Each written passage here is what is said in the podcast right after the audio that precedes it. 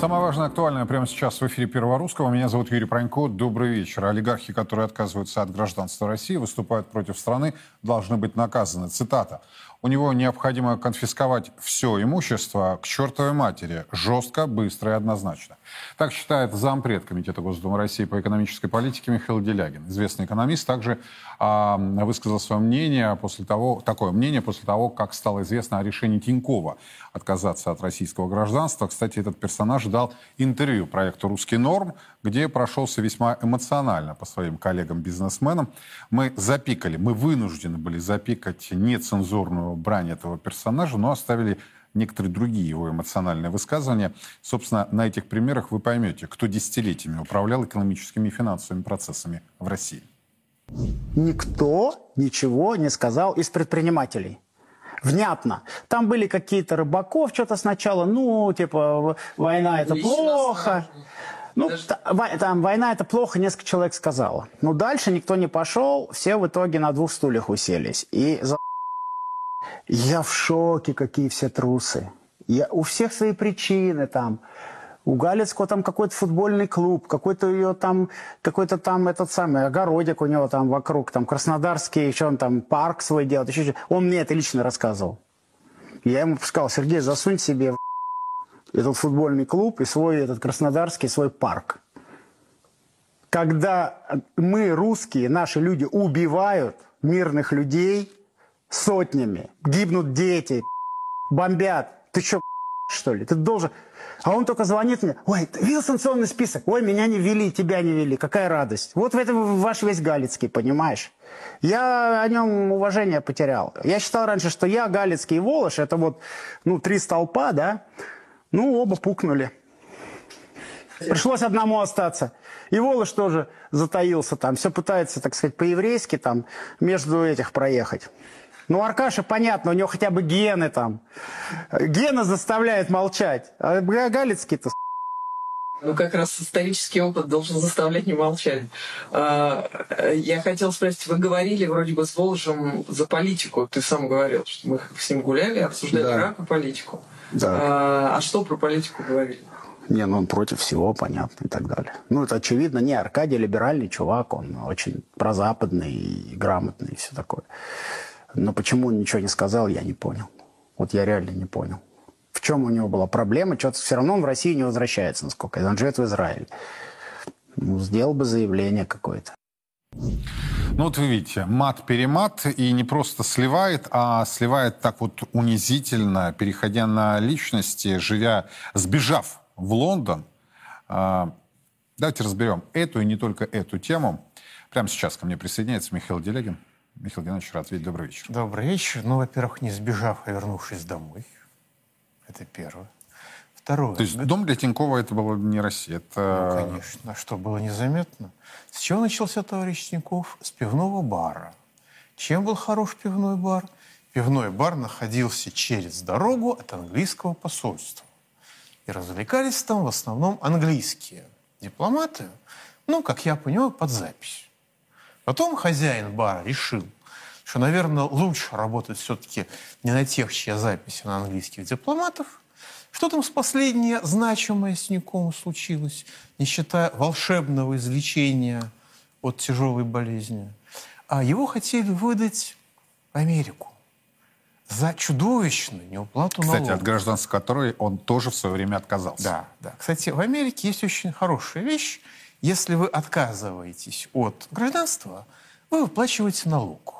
В процентах от угу. всего, что вы заработали за время получения, за время, когда вы пребывали в этом гражданстве. Михаил Геннадьевич, могу я вас попросить, как депутата Госдумы, инициировать подобный законопроект в России? Э, простите, пожалуйста, у нас же «Единая Россия». Инициировать-то я могу, и внести я могу. А дальше выйдут вот эти вот замечательные люди, которые считают, что гарантирование гражданам России права на жизнь по Конституции. Это, цитирую близко к тексту, то, что звучало с трибуны. Неприемлемое иждивенчество, под грузом которого рухнул Советский Союз. Да, нам тут совсем недавно уважаемый товарищ с трибуны объяснял, что бюджет 23 года – это фикция, поэтому его необходимо принять. В смысле, вот именно в такой формулировке? Нет, не в этой формулировке. А. Там было чуть покраси, покрасивше. Я предлагаю в бюджете чуть Но попозже потом человек меня поговорить. отловил за пуговицу, мы с ним случайно пересеклись, и он мне это объяснил уже конкретными вещами. Что ты там говоришь, что там что-то куда деньги, а бюджет-то он фиктивный, там нет этих денег. Ну, это его версия. Но поэтому за него нужно голосовать. На этом фоне товарищ Тиньков смотрится уже вполне нормально. А почему Англия не выдала господина Тинькова Соединенным Штатам Америки? Наверное, потому что он тяжело болел. А скорее всего, как так бывает в обычной ситуации, потому что он садится на подписку и пишет, я там, как его настоящее имя, отчество, не знаю, может быть, даже Олег Тиньков, торжественно и без уйси клянусь, делать все, что от меня потребует английское руководство. Как английское руководство В том относится к числе России? специальные службы. Или я бы сказал, в первую очередь. Ну, в первую очередь, но нужно понимать, что Англия управляется так. Сначала лондонская сити, потом спецслужбы, а потом вся эта байда, вот все эти премьерки или премьеры и так далее. Вот, так что в первую очередь, конечно, лондонскому сити. Но подписку у него, естественно, брали люди более прагматично ориентированные. А теперь, внимание, следующий вопрос. Если товарищ Тиньков не будет поливать Россию всей грязью, которая накопилась в Так его он душе, не только страну поливает, он же и своих а, собратьев а, поливает. Вы посмотрите, что он нес про Галицкого.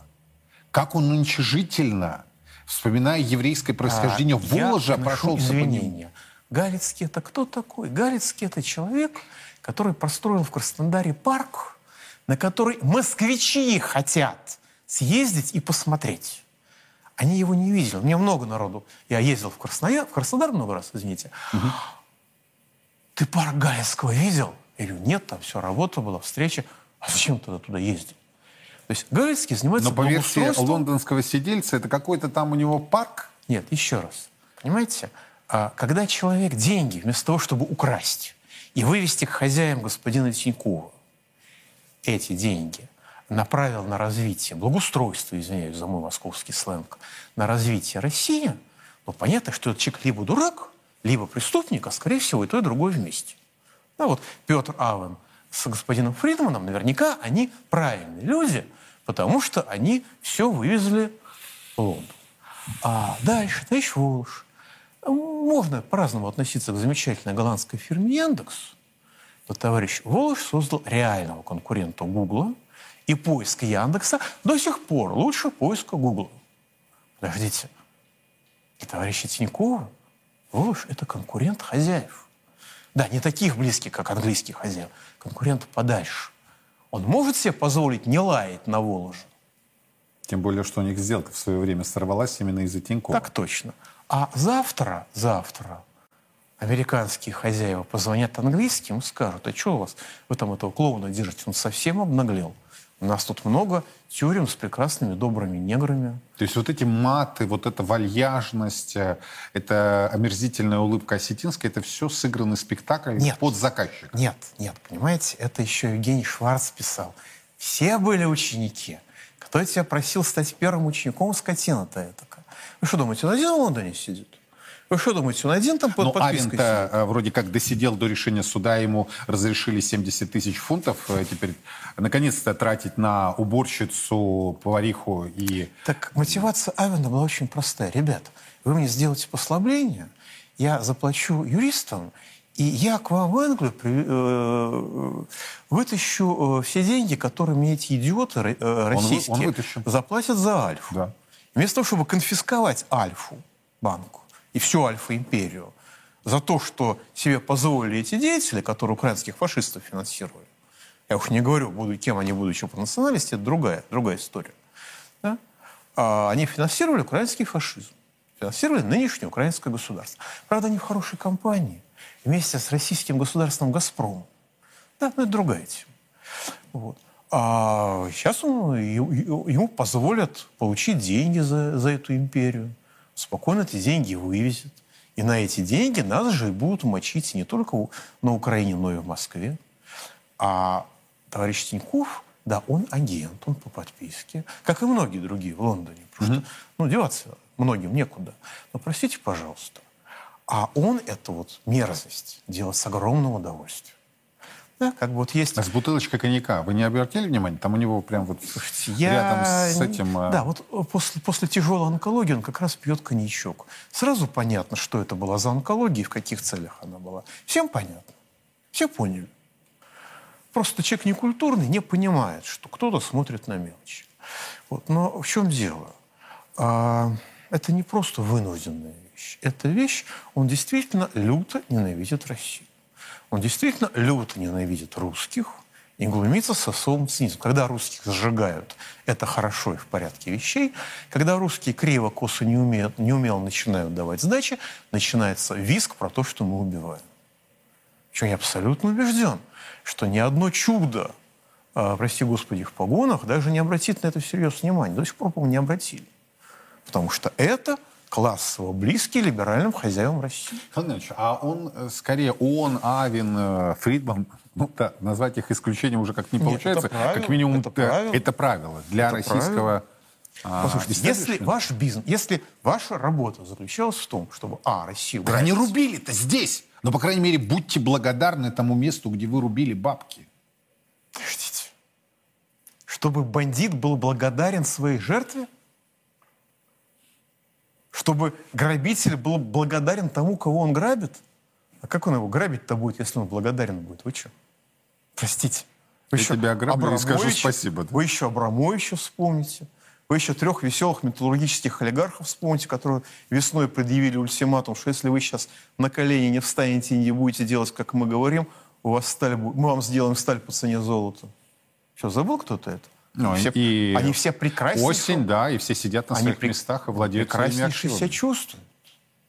Прекраснейшим образом себя чувствуют. Причина в том, что у нас слабое государство? Нет. А в чем тогда? Причина в том, что государство создано как инструмент Абрамовича, Тиньковых, Лисиных, Мордашовых и всех-всех-всех остальных.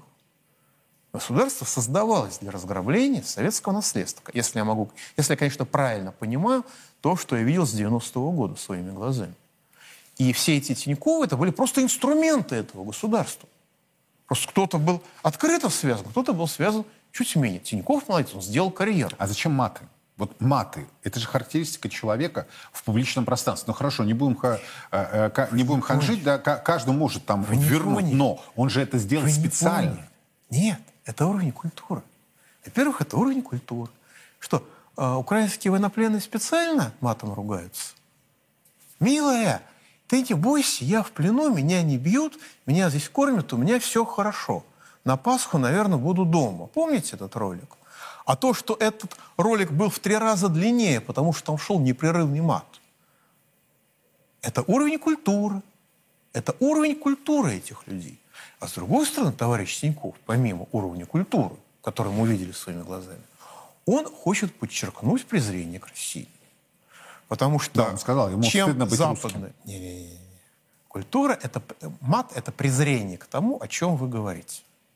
И как, э, за- чем американские спецслужбы всегда отличались от английских, в худшую сторону. Англичане всегда работали по культуре. Англичане всегда в своих колониях истребляли носителей культуры. Чтобы потом сказать, ну мы же круче всех, а это какое-то быдло. Это же какие-то дикари после того, как культуру вырезали местную. И англичане всегда очень чувствительны к культуре. И я вполне допускаю, что ему объяснили, что ты должен проявлять презрение к русским и России не только на уровне слов, но и невербально, на уровне мата. И госпожа Осетинская, как человек высококвалифицированный либерал, в свое время, по-моему, угробившая газету «Ведомости», превратившая деловую газету в боевой листок, на фоне которого ну, э, тексты Навального выглядели не просто как аналитика, а как беспристрастная аналитика, или почти беспристрастная. Вот, она убила газету «Ведомости», газета «Ведомости», по-моему, до сих пор не оправилась от ее редакторства. Но, ну, это моя гипотеза. Но а, она прекрасно это понимает и с огромным наслаждением подыгрывает. Это ее работа, но она выполняет ее с, в- с душой. Вы Знаете, вот есть, предлагаете- были, были, знаете, были э, предатели Родины, которые вешали э, русских, э, потому что иначе их бы, их бы расстреляли. А были люди, предатели, которые вешали русских с наслаждением. Нужно разницу учитывать. А вы допускаете, что эти люди э, когда-то вернутся в Россию и не просто вернутся в Россию, но могут и захватить власть? Вот ваша оценка. Простите, пожалуйста, а они что, из России уезжали? Ну, этот же уехал. Нет, этот уехал. уехал. Это, эти неудачники угу. уехали. А что, российские... Неудачники денег... с миллиардами. Неудачники с миллиардами, да. А что, Россией управляют, не, российскими деньгами управляет не господин Силуанов, который проводит политику уничтожения России, с моей точки зрения. Потому что даже в следующем году по официальному бюджету мы одной рукой замораживаем 939 миллиардов рублей и тут же берем взаймы ну, триллион вот 70. А меня... что российской экономикой управляет главный, тот кто, тот, кто определяет конъюнктуру, Банк России, не госпожа Набиулина, ни один из ее замов на голубом глазу на прошлой неделе, глядя в глаза, говорит, ну подождите, ну, я опять-таки перейду с чиновничьего на русский. Вы говорите, что кредит должен быть общедоступен. Что за ересь? Кредит – это не ресурс развития. Кредит – это награда для самых высокорентабельных отдельных предприятий. Это как переходящее красное знамя, кредит, право взять кредит. А все остальные пусть подыхают. Это называется структурная перестройка экономики. Ну, вот Михаил Простите, пожалуйста, меня вытягивает господин Тиньков, господин угу. Тиньков, он кто? Ну, он открыл пивной бар. Он грамотно лег под одних, грамотно лег под других. Молодец, красавчик. Но он неудачник, потому что сейчас он не правит Россией. Хотелось бы. Прям вот слышно по интонациям, я бы вам показал, сволочи. Всю свою креативность. Да, но Россия правит значительно более эффективные, более профессиональные люди, которые мата в публичном пространстве себе не позволят. А ущерб России наносит больше любовь Бандера, в том числе в человеческих жизнях. Сейчас перейдем к бюджету, но э, еще раз, правильно ли я понимаю, что вы предлагаете забирать, конфисковывать активы вот у этой публики? А, если человек отказывается от гражданства, так. он должен заплатить прогрессивный налог за все, что он получил за время пребывания в гражданстве. Это можно все рассчитать? Это мы, мы считаем, потом, значит, люди ссорятся вокруг этого, заинтересованные в ту или иную сторону. У американцев это сделано нормально. А, ну, естественно, если человек хипстер имеет, так сказать, денег на ванильный раф, ну, он заплатит 2 копейки. Если человек миллиардер, ему оставить можно будет 2 копейки. Вот здесь я вполне солидарен с тем, что можно для отдельных а, категорий олигархов ввести налог в 146%. Астрид Линдгрен в Швеции в свое время заплатила подоходный налог 102%. Ну, а эти, которые, так сказать, всю жизнь топили, понятно за кого, 146% будет самое правильное. А дальше. Если человек просто уехал, это его дело. Ну, он не общественный деятель, не политик. Но если он при этом а, наехал на государство, на Россию, на русских, на другие народы, которые у нас здесь живут, не имеют гражданства, не имеют своих, своей государственности за пределами России. Простите, пожалуйста, конфискация всего имущества. Потому что э, в сегодняшних условиях это не, не, не в том смысле, что человек, так сказать, выразил неудовольствие по поводу росгвардейцев, которые он когда-то кинул бумажный стаканчик, причинив тому нестерпимые моральные и нравственные страдания, и материальные, и физические. Нет. Если человек выступает против России как Россия, ну, если он отказывается от российского гражданства? Неважно. Нет, если он просто... Да хоть бы и в гражданстве. Если он выступает против России как Россия, если он поет ари «Рашка какашка», да, как враг, да, не как в том смысле, что, блин, ну сколько же у нас уродов всяких нами правят, да, а в том смысле, что мы уроды и должны быть ликвидированы и так далее. Простите, пожалуйста, конфискация имущества. Вы поддерживаете инициативу Михаила Делягина? Я обращаюсь к вам, зрителям Царьграда.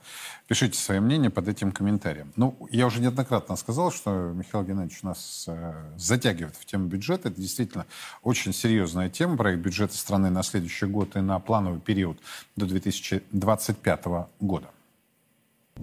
Когда мы читали этот бюджет, у меня было ощущение, что на дворе, ну, где-нибудь так, год 2010 может, 2012, нет ни специальной военной операции, нет санкций беспрецедентных, которые никогда в мире ни против одной страны не выдвигались. Нету новых четырех субъектов Российской Федерации. Ничего этого нету. Потому что в бюджете мы этого ничего не видим. три задачи, которые сегодня необходимо решать. Это безусловная победа и завершение специальной военной операции с победой, с ликвидацией режима Зеленского и полной денацификацией Украины. Первая задача. Вторая. Нам в условиях санкций э, с упором на свои силы, конечно, нужна полностью э, перестройка всей нашей экономики. Ну и третье, чтобы граждане наши не страдали, чтобы социальная защита наших граждан оставалась, ну, как минимум, на прежнем месте, а желательно, чтобы еще и дальше. Решаются эти три задачи в бюджете, которые э, предложены правительством? Ни одна.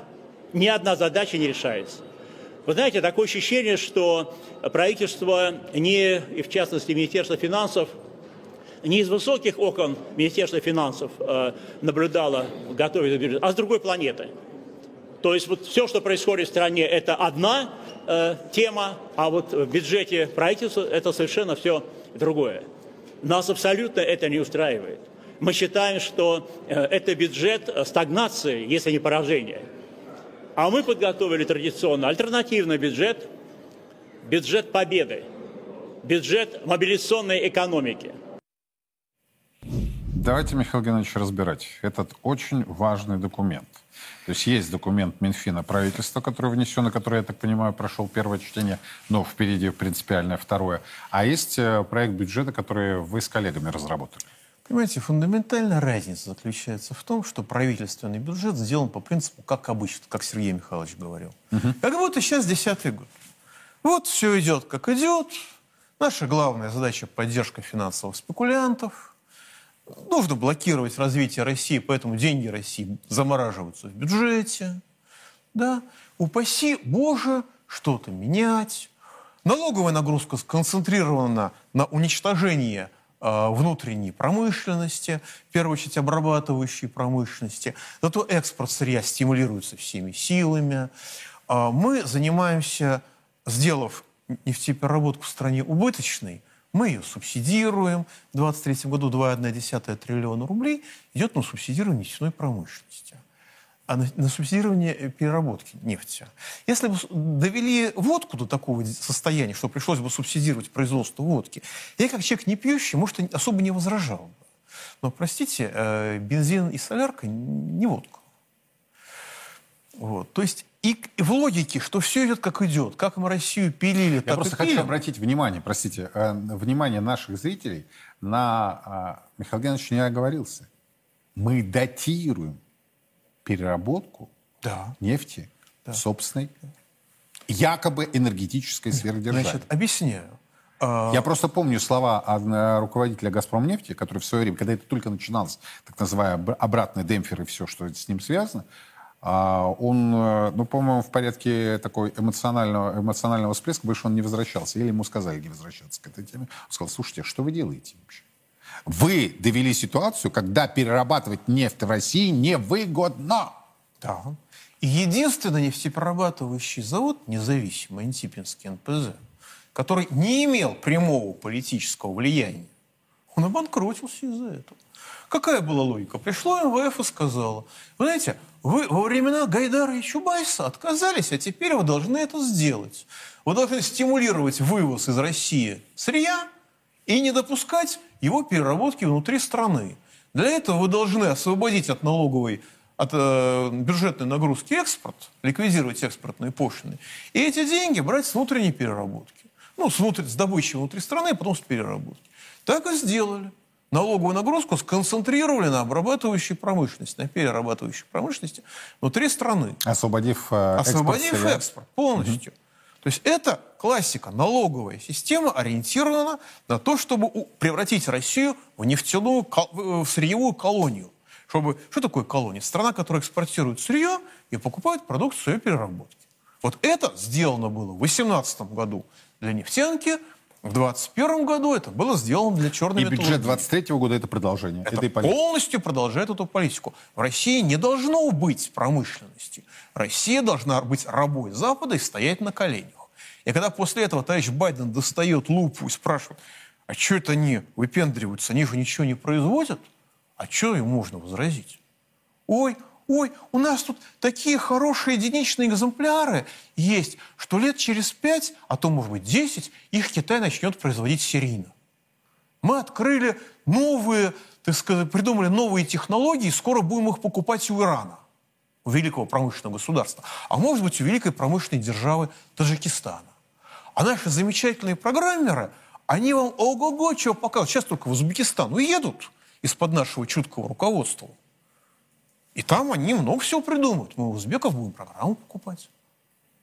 У великой компьютерной державы Узбекистан, где грамотная налоговая политика в отношении IT. Они эти, может быть, вам когда-нибудь дадим отсрочку от чего-нибудь. чтобы вы понимали. А что Он констатирует то, что происходит в реальности. Да? В, в Узбекистане, если вы правильно регистрируете IT-компанию, ну там по интернету правильно регистрируете, Да-да. все, налоговое, все, все налоговое бремя на вас 6% НДФЛ. Все. А у нас чего? А мы вас, может быть, не призовем в армию, если военком сумеет прочитать ваши бумажки. Угу. Молодцы. Правильное решение. Как говорит одна моя знакомая, когда его подрезают а, на улице, всегда так делай. Возвращаясь к бюджету. То есть это бюджет, как обычно, это бюджет разрушения страны. Если вы страну разрушаете, если вы страну убиваете, то у вас возникают проблемы с налоговой базой. А дальше, еще раз позволю себе процитировать по смыслу, что сказал человек. У нас фиктивный бюджет, поэтому мы должны его принять. Это Минфин? Или Нет, ваших коллег? это представитель Государственной Думы, своих агитирует, так сказать. А причем очень авторитетный, очень серьезный человек, я вполне ему доверяю, что у него фиктивный бюджет. Почему? То Если есть, вы другими ста- словами, Делегин, что ты выпендриваешься? Фиктивный бюджет не выпендривайся. Я правильно? Да, бюджет понимаю? фиктивен. Вам было в коридоре Бюджет фиктивен. Почему вы считаете, что там какие-то деньги замораживают? Их там не будет. Там нечего будет замораживать. Это все фикция. Это все фикция, забудьте. Дальше. Почему я говорю, что это бюджет капитуляции? Некоторых корежат. Простите, расходы на содержание вооруженных сил Российской Федерации. У нас, как говорят, за ленточкой, там же вооруженные силы воюют. Так вот, если сравнивать по прогнозируемым на 22 год расходы с планом на 23 год, сокращение расходов в 1,44 раза. Да, на национальную оборону в целом расходы увеличиваются. Там резко растет статья, другие статьи, другие статьи расходов на оборону. Но простите, пожалуйста, если мы соблюдаем бюджетную дисциплину, нельзя потратить другие направления расходов на вооруженные силы. И здесь нет проблемы с секретными статьями, это укрупненные разделы. Вы не можете это сделать, перекинуть деньги. А если вы в пись записываете, что чихали мы на бюджетную дисциплину, это тогда какой смысл вообще бюджет рисовать? Если вы будете переписывать на коленке а, раз в квартал. Ну, значит, коллега из э, «Единой России» был прав. А коллега из «Единой России» Ну, так вот, если. Скорее всего, был неправ. Потому что доблестный Минфин традиционно занижает все статьи доходов. Ну, кто может поверить, что у нас в следующем году общий рост цен в промышленности, в потребительском, в экономике и в потребительском секторе, и вне потребительского, знаете, какой будет? 3,4%. Да ладно. Дефлятор ВВП, это рост в целом, 3,4%. Ну, э, кому вы эти сказки рассказываете? Если спросить Минфин или моего, так сказать, коллегу, он скажет, ну это же дебильный прогноз Министерства экономического развития.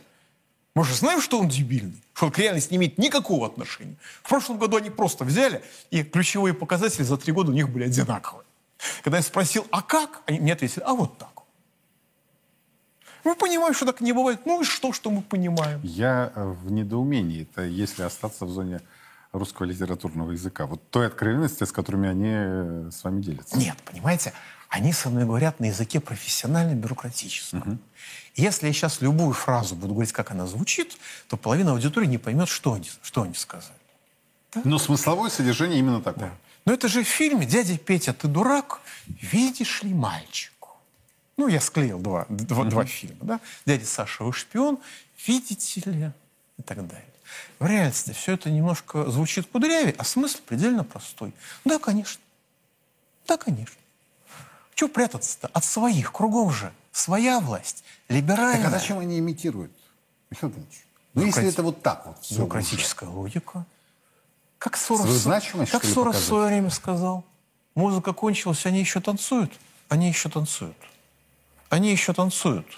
Потому что когда заканчивается на танцплощадке музыка, некоторых товарищей с низкой социальной ответственностью с танцплощадки убирают. Кому повезет на заработки, а кому не повезет в КПЗ. Мы сейчас, музыка кончилась, эти гаврики еще танцуют. Что нужно? Нужно от разграбления страны перейти к Да, ее что созиданию. То есть вот От критика разграбления страны переходим к созиданию. От стимулирования финансовых спекуляций к наращиванию добавленной стоимости. Первое. У нас активы... зареги- Первое. Прекратить вывоз капитала из страны. Просто. Хотите что-то купить? Пожалуйста, принесите справочку, что вы покупаете. Просто вывоз капитала закрывается. Капитал остается в России и дальше или подыхай, или преобразуй родину. Свою родину, а не ту родину, которая у вас в Лондоне или в Швейцарии. Давайте. Вам здесь неудобно, вам здесь законы жмут. Когда вам что-то нужно, ликвидировать какой-нибудь малый бизнес, законы проходят впереди собственного визга. Давайте. Так сказать, помогайте Единой России восстанавливать Российскую Федерацию. И нам заодно помогайте. Дальше. Второе. Офшорный бизнес. Ну, две трети примерно крупного, би- крупного бизнеса зарегистрировано в офшорах. То есть они управляются, исходя из интересов офшоров. Исходя из интересов Англии и Соединенных Штатов Америки. Кстати, яркий пример. Это неожиданно, ну, как мне говорят, неожи- во власти даже именно это было неожиданностью воспринято, э, что Дерипаска подал в суд, э, высокий суд Лондона на э, Потанина вокруг спора вокруг Норникеля. А куда же ему в басман? Ну а как же спецоперация-то? А как же санкции-то, контрсанкции и вся эта игра? И вроде как структуры и Потанина, и Дерипаски во внутреннем офшоре в Калининградской области зарегистрированы. Вот есть очень хорошее, емкое слово, которое я не могу произнести в прямом эфире. Я не Тиньков, да, который Знаете, рубит. Но вот это вот вранье реально, Михаил Геннадьевич. Простите. И имитация уже надоела. А где и тут же- высокий суд А Лондона. где же вранье? У людей есть родина. Да они, они немножко они не попутали стесня- берега. И они, Все. и они не стесняются демонстрации Не- да, того, да, где да, именно да, находится их да. родина.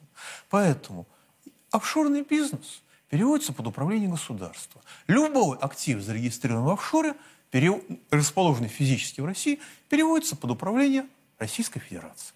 Поскольку товарищи бизнесмены, даже олигархи, про качество управления российского государства знают примерно все, это будет очень хороший для них стимул, чтобы на перегонки перерегистрироваться здесь. С воплем восторга. Знаете, как про, они в анекдоте про кошку и горчицу добровольно и с песней. А если кто-нибудь замешкается так на полгодика, ну что ж поделать? Значит, конфискация как бесхозного имущества. Но мы же не можем получить справку из, с островов, что там этот завод принадлежит именно этому. Там условно Альфа принадлежит именно Фридману и Авану, а вдруг она принадлежит э, Бараку Обаме, а вдруг она Нетан- Нетаньяху уже давно принадлежит. Конфискация как бесхозного имущества. К чертовой матери. Это первый блок обеспечения честности и правильной мотивации нашего крупного бизнеса. Чтобы когда кто-нибудь начинал шантажировать государство, как один уважаемый товарищ самую дорогую ручку в истории человечества э, Путину все-таки отдал, да, чтобы он понимал, что он себя шантажирует. И свои интересы подрывает, а не чужие. Дальше. Э, э, издержки. У нас же везде лютый произвол монополии. Ну, вы ограничиваете произвол монополии. Это функция государства. Аппетиты подрезать. Э, Так они зачем же? привыкли к другому. Зачем же, ну, послушайте, кому аппетита, тому аппетита. А если аппетита подрезать не получается, там за аппетитами и горлышко. Называется национализация. Естественно, не как в 18 Злое вы, Михаил Геннадьевич. Почему я добрый? Как в Англии. Но если люди так... Этим распильщикам э, легче вас купить, чем с вами согласиться. Цена будет несопоставима. А, простите, пожалуйста.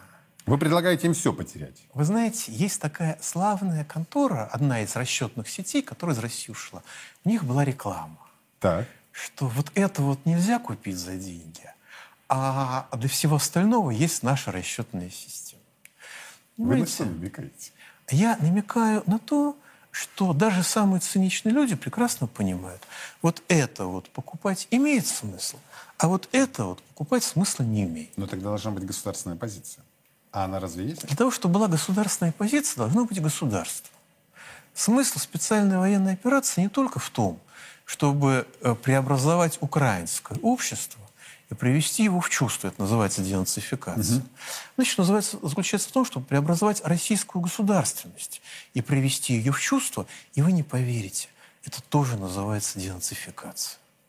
Ну, поскольку наш российский либерализм – это и есть сегодняшнее издание нацизма.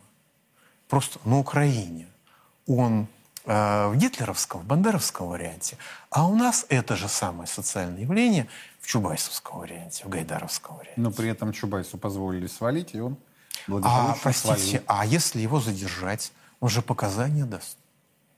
Ну, так есть же умение работы специальных служб по этому поводу. Багажники А и вот- доставка на родину. Хорошо, вы доставляете человека на родину. Дальше он говорит, а сейчас я начинаю давать показания. Помните, была такая госпожа Васильева, которую с господином Сердюковым застукали? Она, если мне память не изменяет, просто сказала, только посмейте меня хотя бы один день продержать за решеткой, я дам показания. Алла Борисовна Пугачева что сказала? Только посмейте Максимушку тронуть, я дам показания. А Анатолий Борисович Чубайс человек умный. Ему даже глупости говорить не пришлось, все и так все понимают. Что если его задержать, он расскажет очень много То есть они вещей. держат Россию, вот что называется, за самое причинное место. Нет, они держат либеральное руководство России за самое причинное место. Но это либеральное руководство, которое принимает бюджет, который их же люди называют неадекватным, откровенно, не стесняясь, Да-да-да. с Думской трибуны. Это время заканчивается. По-хорошему Вы считаете, что оно заканчивается? Вы сегодня Да. оптимист. Нет, оно может закончиться не только... Кровожадный оптимист Оно может Делягин, закончиться да. не только по-хорошему, оно может закончиться по-плохому. Так что извините, я реалист. Я с 11 года говорю, что, дорогие товарищи, вступайте в общество охотников и рыболовов. А то случись что, а вы без спиннинга. Как же так? Вот. Возвращаясь к тому, что нужно делать. А в Англии после войны Англия была подорвана, Англия была банкрот, Англии не было вообще. Кейнс, величайший экономист 20 века, который пытался, доказал американцам, что фунт стерлингов тоже нужно э, ввести в Бреттон-Вудские соглашения в качестве мировой резервной валюты, умер от переутомления. Его собеседники долго болели от смеха. Англии не было. За пять лет, за пятилеточку, кстати, она стала мощным промышленной державой. Как? Они национализировали 51% Так. базовых отраслей промышленности, забрали государство вплоть до химии. В 49 остали частным владельцем. Ребята, проявляйте инициативу, снижайте издержки, обеспечивайте прогресс. национализировали Да. пакеты, а И сказали, ребята, вы оставили. работаете в интересах общества. Потому что если базовые отрасли завышают цены, это колоссальный Михаил убыток, вот это разрушение страны. но тут же спотыкаюсь о камень. Я не доверяю чиновникам. Кто будет управлять этими пакетами? Кто будет а, а, управлять а, процессами и активами? Вот это вот а, эти создания, которые десятилетиями только что и умели пилить да выводить. Государство – это механизм, Так. который всегда все делает очень плохо. Вот поверьте мне, как бывшему либералу. Но оно это делает. И есть вещи, которые никто, кроме государства, сделать не может. То есть, пок- И мы его справедливо ругаем. Поздно, с опозданием на 8 лет, начали бороться с фашизмом. Криво с этим делаете. С ненужными потерями, с лишними потерями, с издержками, так везде. Но то, что государству нужно сделать, оно дожимает, оно делает. Все, что общество может сделать без государства, оно делает без Кто государства. будет делать? Решетников будет делать? Силуанов, Набиулин? Нет. Их замы, вот эти потешные полки, Э, На сегодняшней ситуации заместитель начальники департаментов. то есть которые себе. станут министрами, некоторые из них ничего. Я могу назвать ведомства, которые сейчас управляются вполне вменяемыми людьми, просто я не хочу людей Подставлять? подставлять. Да, потому что я сейчас скажу, что вот здесь вот очень толковый первый замминистра, ну, после чего мне он «Ой, зачем, за что ты мне так, меня сейчас уволить могут, а то и не уволить. Вот. Но тем не менее, потре- еще одна есть азбука. Потребность рождает функцию. Я очень долго щадил своих сотрудников. Потом у меня возник дефицит времени, я их щадить перестал. Знаете, как, насколько лучше они стали работать? Ты ставишь перед человеком задачу, это должно быть сделано. У Черчилля была такая пометочка «сделать сегодня». Сегодня имелось в виду до 8 утра следующего дня. Знаете, делалось. Делалось. Михаил Потребность рождает функцию. э, которое было присуще тогдашнему премьеру Британии. Да, И если сегодня, то это сегодня. Да. Это не вот А если не сегодня, у нас есть большое количество безработных, которые будут рады занять ваше место. Буду использовать в отношении своих коллег принцип Черчилля. Неплохо было бы его экстраполировать и на э, уровень российского государства. Знаете, у нашего российского государства все было еще проще. Когда я работал все 90-е годы, я очень четко знал, если я со своей работой не справлюсь, есть огромное количество людей, которые займут мое место. И 10, 11, 15, 20 будет гением, который справится лучше. Как в свое время товарищ Сталин сказал, будет нефть, будет Байбаков. Не будет нефти, не будет Байбакова. Дмитрий Федорович Устинов, абсолютно гражданский человек, стал министром вооружений в 34 года. А потом маршалом Советского Были и негативные варианты, когда Старлей стал, возглавил во- военно-воздушные силы э, р- рабоче-крестьянской Красной Армии завалил все. Да, такое тоже бывает. Но у нас все-таки не состояние после гражданского. То есть, если я правильно услышал, Делягин предлагает национализировать контрольные пакеты крупных секторов базовых эконом- отраслей базовых отраслей экономики. Включая все банки, которые имеют право работать с населением. У нас, правда, там только Альфа и, может быть, еще один. В том-то и дело, что рука-то ЦБ, типа государственная, это Да, уже всё. довела так, все. а государствление уже произошло. Осталось национализировать Банк России. Осталось национализировать профильные ведомства. Я понимаю олигарха, к которому приходят и говорят, родной, ты знаешь, мы тебе сейчас 51% выкупим по рыночной цены, но сначала ты заплатишь нам компенсационный налог, можно акциями, то, что ты тогда при приватизации не доплатил. Или тот, у кого ты покупал это дело, не доплатил приватизации. А потом ты заплатишь все недоинвестированное, потому что нужно инвестировать в производство примерно половину прибыли, ну, если чистой прибыли. Вот. А, а ты инвестировал четверть прибыли. Извини, дорогой товарищ. Вот то, что ты не доинвестировал, пожалуйста, отдай нам государство. Мы, как новый собственник, мы инвестируем Вы более думаете, правильно, это чем произойдет? Вот так, положа руку на сердце. А, вы знаете, положа руку на сердце Или это вот хотел? и другие части тела, я считаю, что я буду жить достаточно долго. Так. Хотя есть люди, И которые это со мной означает, что Делягин это предполагает означает, дожить до этого момента. это означает, что Россия будет жить достаточно долго. А это означает, что это делать придется. Хорошо. Опять-таки, вот по персонажам, о которых мы сегодня вспоминали, да, мы успеем еще эту тему обсудить. ЦБ на уходящей деловой неделе опубликовал свои основные направления единой государственной денежно-кредитной политики тоже на 2023 год и на период до 2025. Можно показать Делягина, да? Это была вот реакция. Я а, сейчас подвожусь к теме, а Михаил Геннадьевич, не а, комментируя словами, в общем-то, комментирует своими движениями. А, так вот, представив основы ДКП, а, с учетом последнего, как было отмечено, решение о ключевой ставке. В документе, который мы проанализировали, регулятор разъясняет свои подходы к реализации ДКП, денежно-кредитной политики, в изменившихся экономических условиях и представляет базовые и альтернативные сценарии развития экономики. Правда, слово «развитие» — это от меня. У них этого практически не наблюдается на ближайшие три года. Из базового прогноза ЦБ следует, российская экономика будет сокращаться в течение 22 и большей части 23 года, после чего пойдет в рост. К 25 году, вы не поверите, темп роста ВВП стабилизируется аж в диапазоне 1,5-2,5%. Теперь посмотрите на базу, которая будет этому предшествовать. Годовая инфляция вернется, ну, наконец-то, Эльвира Скибзадна ее достигнет в 4% к 2024 году. В альтернативном сценарии ускоренная адаптация, он так называется, благодаря более быстрой структурной перестройке экономики, рост ВВП и снижение инфляции возможно уже в 2023 году, ну, то есть счастье почти всенародное. В сценарии же глобальный кризис, предполагающим усиление геополитической напряженности, мировой финансовый кризис, восстановление российской экономики откладывается аж на 2025 год.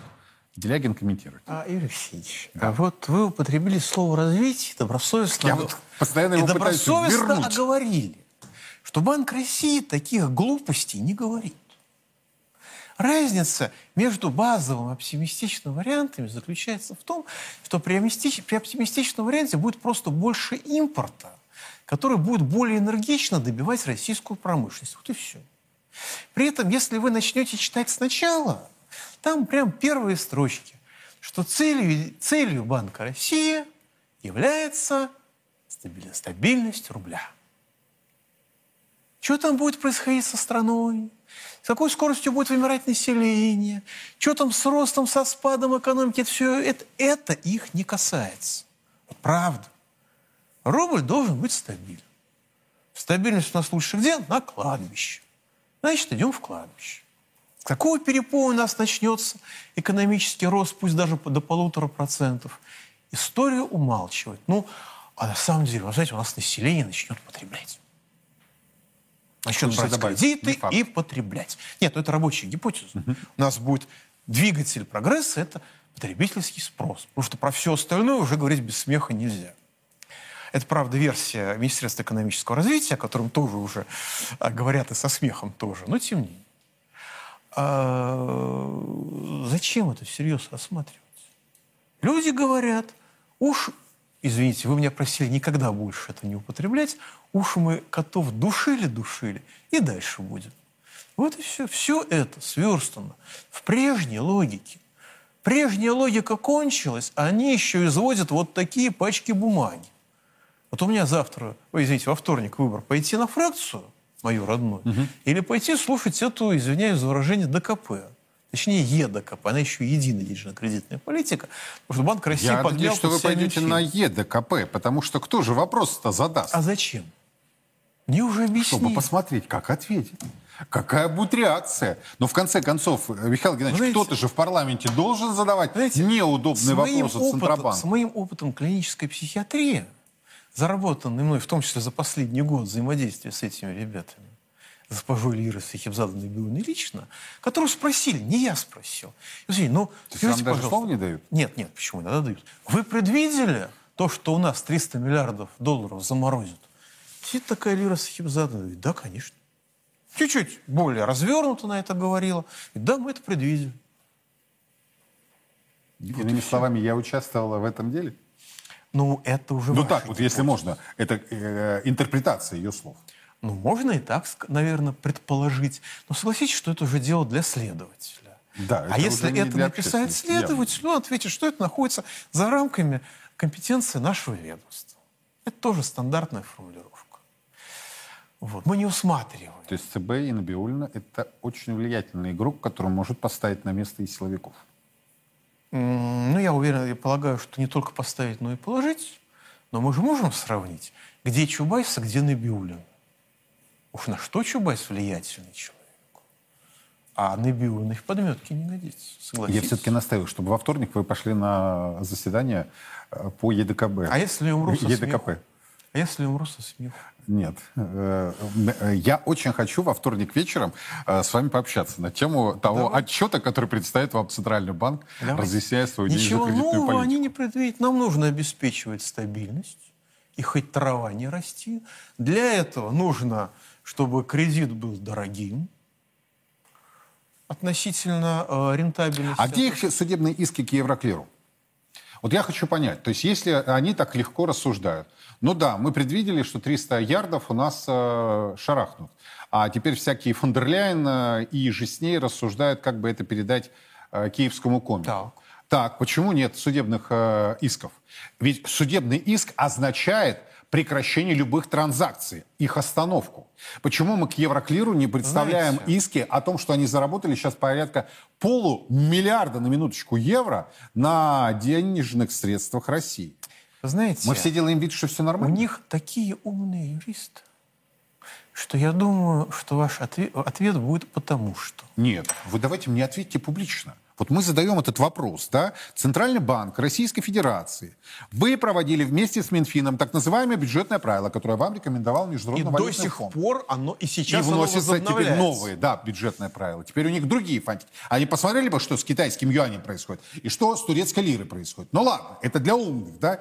А они вроде как себя считают-то вообще, я с некоторыми из них, как и вы, пообщался, э, они даже не воспарили. Они, по-моему, уже там где-то находятся. в нирване, да. Они в нир- э, да, денежный такой. Так вот, любая транзакция, если ума своего не хватает, нанимайте британские, американские Знаете, фирмы в юридические, 90 которые будут В останавливать процесс. 1997 году, еще до дефолта, госпожа Набиулина работала ответственным секретарем комиссии, которая занималась в том числе распределением международных кредитов. Ну вот мы берем у Мирового банка кредит, а потом мы эти деньги направляем на те или иные проекты. И если мы деньги у Мирового банка взяли, и на что их не направляем, они у нас лежат мертвым грузом, ну, лень нам пилить эти деньги, переводит на русский, то мы за это платим штраф. И вот, э, и вот десятки миллионов долларов были этих штрафов. И я наберу как-то ловлю в коридоре, Эльвира Сахибзадовна, а что ж мы такие штрафы-то платим? Это же неправильно. Давайте мы как-то эти деньги использовать. Да, господи, такие мелочи, такая ерунда. И я думаю, что для нее сейчас 300 миллиардов долларов – это такие мелочи, такая ерунда, о которой заморачиваться не стоит. Ну, тогда-то были десятки миллионов, сейчас сотни миллиардов. Михаил Леонидович, я И потом, только- понимаете, Да. они подадут иск Евроклиру. А куда же они уезжать-то потом будут? Они же в Европу, как я понимаю, собираются Так они вроде вер- под приехать. санкциями же все уже. Теперь даже Скибла. Ой, ой, ой. Ну так им же снимут, если не захотят. Было бы желание? Конечно, В смысле, личное желание. конечно. Я сожалею о том, что наше эфирное время завершилось, но вы мне пообещали пойти на пленарное заседание, где будет ЦБ. Ну, Честно говоря, я этого не заметил. Вот. Но, как говорила одна моя знакомая, в таких ситуациях я обязательно постараюсь. Михаил Делегин здесь сейчас. И завершая сегодняшний эфир, мы продолжаем вас знакомить с российской столицей. Подробности далее. Кинотеатр «Москино Полет» открылся в 1974 году. Изначально он функционировал как клуб в военном городке, который был построен в конце 1940-х годов прошлого века в бывшем Краснопресненском районе. «Москино Полет» — один из 13 кинотеатров, входящих в сеть «Москино». Кинотеатре два кинозала на 102 и 17 мест. В репертуаре кинотеатра новинки российского и зарубежного кинопроката, детское и семейное кино, а также ретроспективы советской классики и анимационные фильмы. Здесь также проходят заседания киноклубов. В залах предусмотрена возможность тифлокомментирования и демонстрация фильмов с закрытыми спецсубтитрами для зрителей с особенностями слуха и зрения. Кинотеатр оборудован кинопроектором для показа фильмов с пленки 35 мм. Для комфорта посетителей работает кофейня-галерея. Адрес кинотеатра – улица Нелидовская, дом 10, корпус 1. Часы работы с 10 до 22.